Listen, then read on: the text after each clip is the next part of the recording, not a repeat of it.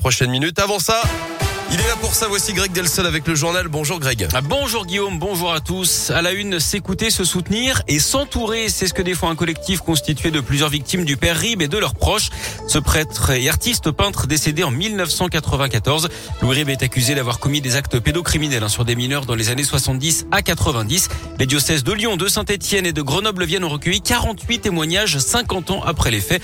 Luc Jemet, 57 ans, est l'une des premières victimes à en avoir parlé. Aujourd'hui, ses filles relaie son combat. Sophia Gemet, membre du collectif, s'est rendu compte de l'ampleur du phénomène, notamment lors de la première réunion publique qui s'est tenue dans le village de Gramont, dans les monts du Lyonnais. C'était le 17 janvier dernier. Ça a été euh, un coup de massue, en fait, d'entendre autant de témoignages de personnes qui n'avaient jamais parlé. On s'est dit, euh, il faut s'organiser. On ne savait pas ce qu'on voulait, quelle allait être la suite. On a tous les jours, en fait, euh, des personnes qui, euh, victimes ou pas, qui nous disent qu'ils veulent faire partie du collectif. La prochaine étape serait justement de se rencontrer sans l'organisation du diocèse, continuer à aider à ce que la parole se libère, parce qu'en fait, il y a des personnes qui commencent tout juste à parler, qu'elles soient pas seules, qu'elles soient écoutées par des personnes qui ont vécu la même chose qu'elles. Il n'y a que les qui ont été victimes qui peuvent se comprendre entre elles. On ressent vraiment que c'est dans cette direction qu'il faut aller pour le moment. Et vous retrouvez plus d'infos sur radioscoop.com. Le collectif reste mobilisé également pour s'assurer que les tableaux et autres vitraux du prêtre soient décrochés des églises. Ils espèrent également pouvoir remettre la main sur des croquis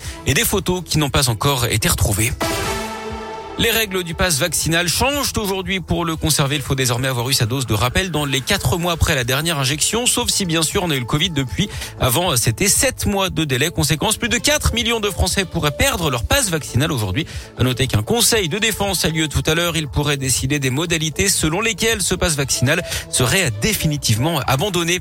Six blessés dans un incendie hier après-midi, rue Salomon, Rénage, dans le 7e arrondissement de Lyon. Le feu s'est déclaré au rez-de-chaussée d'un immeuble de deux étages. Trois personnes ont dû être transportées à l'hôpital. Les voisins se plaignaient de nuisances sonores depuis 2020. Le gérant d'un établissement de nuit et bar a été placé en garde à vue à Lyon. Il était soupçonné de travail dissimulé, d'ouverture irrégulière d'un débit de boisson et détention frauduleuse de tabac.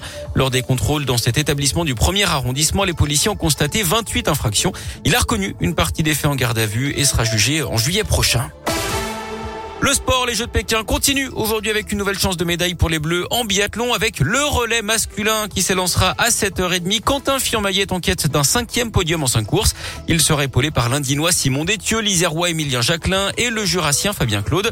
Et puis la déception ce matin pour Tess Le 2 en slopestyle. La skieuse freestyle médaillée d'argent sur le Big Air a terminé à la septième place de la finale ce matin. En foot, un match de gala ce soir en Ligue des Champions. Le PSG affronte le Real Madrid du Lyonnais Karim Benzema en huitième de finale. Allez, c'est à 21 L'autre match opposera le Sporting Lisbonne à Manchester City.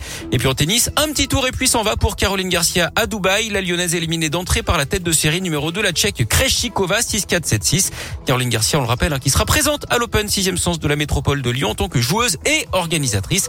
Ce sera du 26 février au 6 mars au Palais des Sports de Gerland.